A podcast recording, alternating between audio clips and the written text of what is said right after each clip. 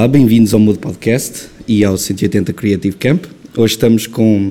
I'm sorry, I don't know how to read your full name. I just know that you're Jordi, Mm-hmm. right? Do- Do you say it like that? Jordi, yeah. Jordi. hmm My parents intended it to be Jordi. Yeah. But all the neighbors and teachers started calling me Jordi. Okay. So it's just both for all my life, and it's very confusing to everyone because they ask me what's my favorite, and I say, I get both equally. I get 50 Equally. Yeah. So Okay. either one. Anyways, how do you say your last name? That really confuses me. I don't know. I still don't know how to pronounce it correctly, but I think it's Van den Nieuwendijk. But don't ask me how to write it. Okay. You don't know how to write your own I get name. it wrong constantly. Yeah. it's too long. First of all, let me give you my condolences for burying your work. Oh yeah. No, I don't miss him. Yeah, it's totally fine. Yeah. and, and related to this, um, it's like an, an end of a cycle for your work, right? Exactly. So, why did you feel you had to end the cycle there to start something anew? Yeah, I think it's the thing Keith Haring says, and then the end is always the beginning of something. And I think I felt myself trapped. I made a little um, prison for myself because I, I used to work for about five years with the same color palette and the same subjects and the same topics. And I, I didn't really know how to work outside of those um, guidelines I gave myself. And I think at the end of the, um, my study of graphic design in the Netherlands, I felt it very necessary to stop working in one style only. And I thought after six years of working in that style and six years of clients and constantly feel comfortable and, and feel um, confident working in that style, I thought I couldn't just stop drawing like that.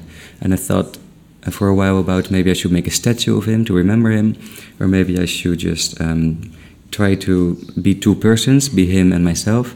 but it was also stressful that in the end I just decided to get rid of him.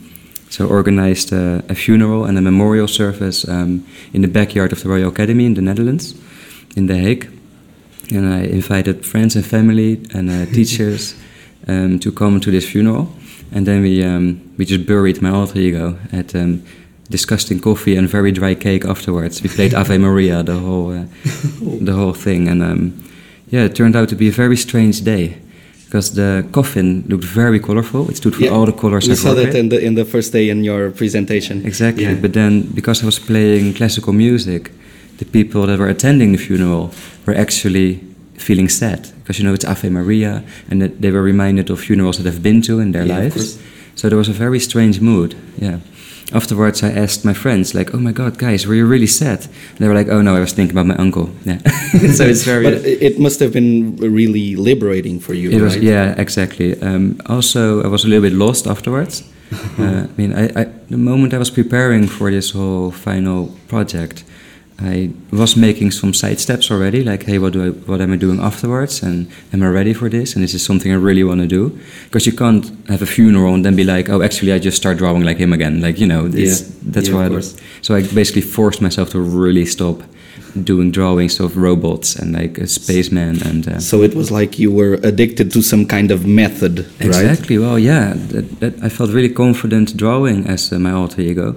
And at art school, I was very insecure. I didn't know how to use typography. Uh, my graphic design work wasn't that good. My concepts were not that strong. And so I was very stressed at art school. So I didn't really show up, and I was always late. And then I did this thing where you uh, make the work like the night before your deadline. Yeah. And then when I was at home, I had these assignments and these drawings, and people liked the work, and people were buying the work I was making as my alter ego. So these were that was very hard to deal with. Like so, the real Jordi was actually not doing that well, and the alter ego, the the creative side of me, was doing fine. Got a bit lost there, yeah. You mentioned in your website uh, a strong connection to jazz. Oh yeah, So uh, jazz is a, music that is based on, I'd say, seventy percent of jazz is improvisation, Mm-hmm. and the audience that goes to watch a jazz concert has to be ready for that kind of uh, unexpected environment, right? exactly. It can make someone very nervous listening to jazz. Yeah. Do you feel that with some kinds of art, the audience also has to be prepared to deal with the unexpected? Um, yeah, maybe. I mean, it's good to be surprised, right? It's not. Yeah. It's good to not know exactly what you're about to see. But I think what I try to do with my work is like for myself, I have loads of reasons like why I draw the certain way I draw, and it all came out of um, drawings I've made before in my life. So it's just a sum of everything I've learned, I guess, and everything I enjoy doing. But if you've never seen my work and you see a drawing, I find it important that, like, I don't care so much what people think of my work, but I do, you know, feel okay with the thought that people might enjoy looking at my work without knowing any background of it. Yeah. So it's the fun game for me to play with those shapes and play with those subjects and topics that are interesting for me to motivate me and to have something you know exciting to work on. But if somebody's um, friend or somebody that doesn't know me sees my work, it, it I'd like that to be um, I don't know enjoyable maybe yeah yeah. Uh, you you mentioned earlier the thing that drives you it's what you enjoy and Yeah. the same goes with jazz sometimes I, I think that in lots of jazz concerts the artists themselves are having more fun than the audience that doesn't mean that doesn't take the value away from what's happening exactly. of course yeah.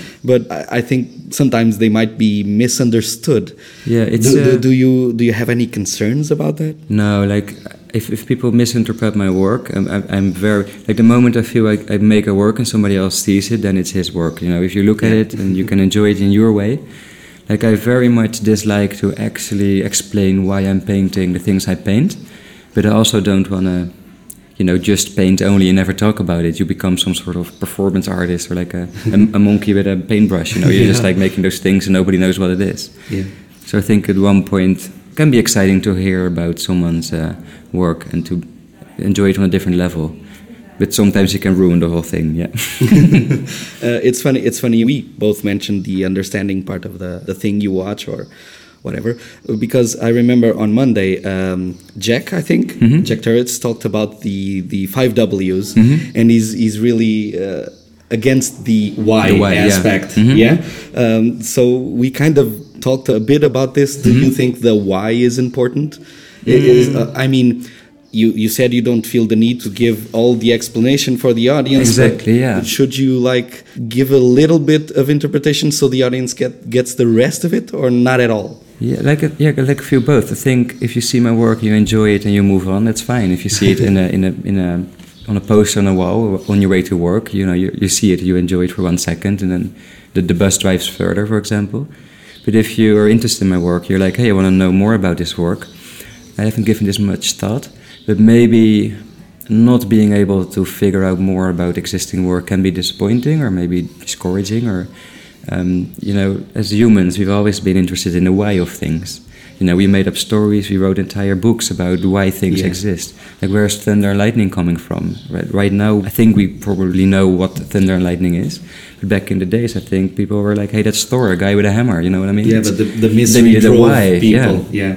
and from there's um, you know the why is sometimes just totally neglectable like why do you breathe? Why do you look? Why do you smell? You know why do i draw? That for me is the same as drinking water or, like you, you don't want to question too many things but um, sometimes it's interesting to have a why only to uh, tease yourself and to try to analyze what you're doing so you can maybe improve or go different directions Do, Like- do, do you think it's also important to drive the why in the audience so they themselves search for for meaning? Yeah, sometimes. Like if I go to an exhibition, if I see the work of James Turrell, for example, like this outside uh, landscape um, artworks, Okay. Uh, I very much enjoy being in it. But I very much enjoy, hey, where is this coming from? Why does this exist? But if you see a magician on stage and you see some really good tricks that, that give you pleasure and excitement to look at, and then he's like, oh, I totally have a, a magnet here. You're like, oh, that's Yeah, work. And I know that's not you. the why, but you know, it's like maybe it can be exciting to know why he is a magician. That, I don't know the why. I think in general most questions are exciting, but let's keep it about the question and not the answer. So Yeah. figuring out why can be exciting, but knowing why maybe that's boring. That's boring. Yeah, that, that might ruin the pleasure you get from it. Yeah, Yeah, exactly. Yeah, I get it. You've mentioned uh, design, graphic design earlier. Yeah, like I used to do illustration. I don't do graphic design often, but I studied graphic design. I saw that more as a good foundation for any any direction I wanted to go in because I didn't really know. And I didn't want to study illustration because to me that's too much about illustration. And I think if you study graphic design, you get confronted with concepts, with um, performance, with photography, with maybe um, I don't know uh, animation, maybe video, Yeah. uh, website making, programming, um, typography. And I think that's why, to me, graphic studying graphic design is, uh, is a very exciting. It's it's a strong ba- base for, Exactly. for for building anything you want on top of it, right? And that's why what I enjoy teaching drawing class to graphic designers. I try to pull them out of their laptops, and I very much enjoy seeing illustrative elements back in their graphic design, like in their identities or posters or album covers. The moment they combine, I don't know, grids and systems, and having to deal with problems and come up with solutions and communicate, and then have I don't know, like graphic design elements and illustration elements. And don't ask me what the difference is between those two, because I don't have an answer for that. But Yeah, it's very okay, good to I see won't. illustrations in uh, in graphic design work. Yeah. You you've mentioned um, identity Mm-hmm. just now. Uh, you're doing like a, an identity project here, right? Uh, Micronation. Exactly. Yeah. It's it's it's more about um, yeah. You can actually say it's identity of a micronation. Yeah. I didn't approach it from that direction. Yeah, we're doing a project where we start a one-day, seven-hour micronation. So we first come up with a name. Well, maybe for uh, for your listeners, a micronation is a small entity that's um, claimed by a small group of people or, or, or an organization, and they claim a small piece of land or a room or a space, and they say this is our state and this is our own like nation. Yeah. But it's not acknowledged or it's not um, recognized by world governments or by surrounding nations. Yeah, you- so they're I- not really official, but Yeah. there's a few that get away with it because it's such a fun performance and they let them play with it, so to Yeah. speak.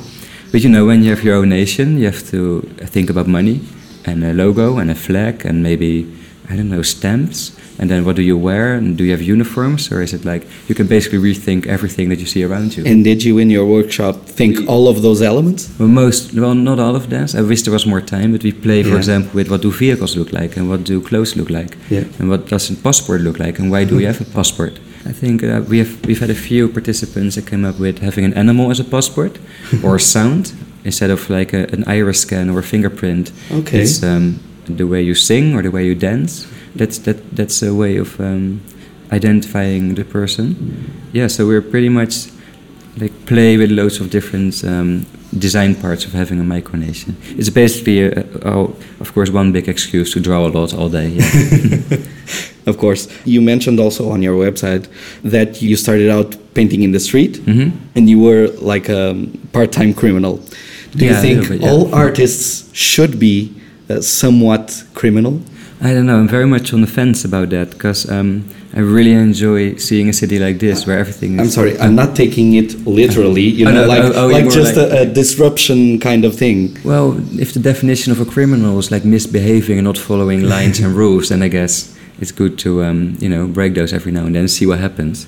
I guess as long as you're not um, like I don't want to sound too correct. My mom is a police officer, so I do have to be a little bit. But I think if you're not hurting anyone or like actually mocking or bullying anyone, if you just you know treat others the way you want to be treated, but still find ways to approach anything from a completely different perspective or angle and come up with something new. I don't know if that sometimes can be seen as criminal activities. Go for it, yeah. By the way, how did your mother cope with the fact that you were painting other Um, people's walls? well, she used to go in the police database and destroy all my evidence. Yeah. No, no, no, that's a joke. I, I get her fired. You can't put that on the radio. No, no. She, she, she was actually she now is a police officer, but she worked at the police station before. Okay. And, and to be fair, I wasn't doing too much illegal activities. It was mostly at like a place where you can actually paint, and I did rooms of uh, my friends. okay. They were like, "Hey, can you do graffiti in my room?" And then that paid for the spray cans, and I paid for like you know beers. It was a sort of Fun uh, afternoon, right? Yeah, it was actually um, a business I was having. I guess like my first, maybe my first client work, I guess, or freelance work. Yeah. What are you taking home from Abrantes and Portugal in general? Um, well, it's been a while for me that I've been in a city that's not like the capital city or a big place. Yeah. You know, you do these things. Well, I'm uh, speaking for myself. I do these things where I go to France, end up in Paris or Marseille, or I go to um, to Germany, I end up in like uh, Düsseldorf or Berlin and Stockholm, and you know, you go to the capitals Yeah. because I guess I'm mostly curious about the place that you hear about all the time. I've never heard from Abrantes. Um, I've never been here, but I've very much um, enjoy seeing the people here in the cafeterias and see the locals. And I'm like, this is also what you can do. You can also have live in a place where the beer is only one euro and where there's sunshine and where the nature is just blooming, where Yeah. the streets are clean and where you can very much focus on what it is that you want to make. Yeah, so that uh, was a little bit of um, like a reset for me. Like I'm not from a big city myself, Yeah. so I do understand the value of live in a cheap place, so you can afford to travel a lot and see all the other places. Like for example, I have loads of friends in London, and it's so expensive that it's very hard for them to constantly travel every weekend. Yeah. But I can totally do the EasyJet and Transavia's, and um, do have to have one more airline for commercial um, also um, KLM and maybe British Airways. We're on the radio, right? And I'm making uh, com- Don't, advertisement don't, don't for worry, airlines. don't worry, don't, don't worry. Yeah, so it was very um, pleasant to be in a, in a small city in uh, Portugal and see a completely different side of the country. I've been in Lisbon two, or three times. Oh, okay, okay. You know, you end up uh, in Rua Augusta and uh, was it Pena Palace in Sintra? Yeah, yeah. And Factory Excel, the places where you go Yeah. as your tourist. Yeah, and now yeah. I'm wandering around uh, around the castle in the royal garden, like in the gardens around the. It's beautiful, yeah. it's very relaxing. Do you think this kind of environment like uh, helps people to be isolated in their own ideas and and work? Yeah, I think it's healthy for a person to sometimes think about what it is you're doing and maybe stay away from the why. What that will mess you up. But like, you know, who am I again, and what am I working on, and why? And oh, I did the why thing again. See, it's such a tricky one. yeah. It's good to have um, a little bit of peace of mind, and I think a place like this definitely helps having Yeah. peace of mind. Yeah. Thanks a lot. Good, no, Again, thank you. Thank you Yeah. for your time. And let me just address our listeners. So, uh, para vocês que estão a ouvir, estás mudo ou mudas? Obrigado.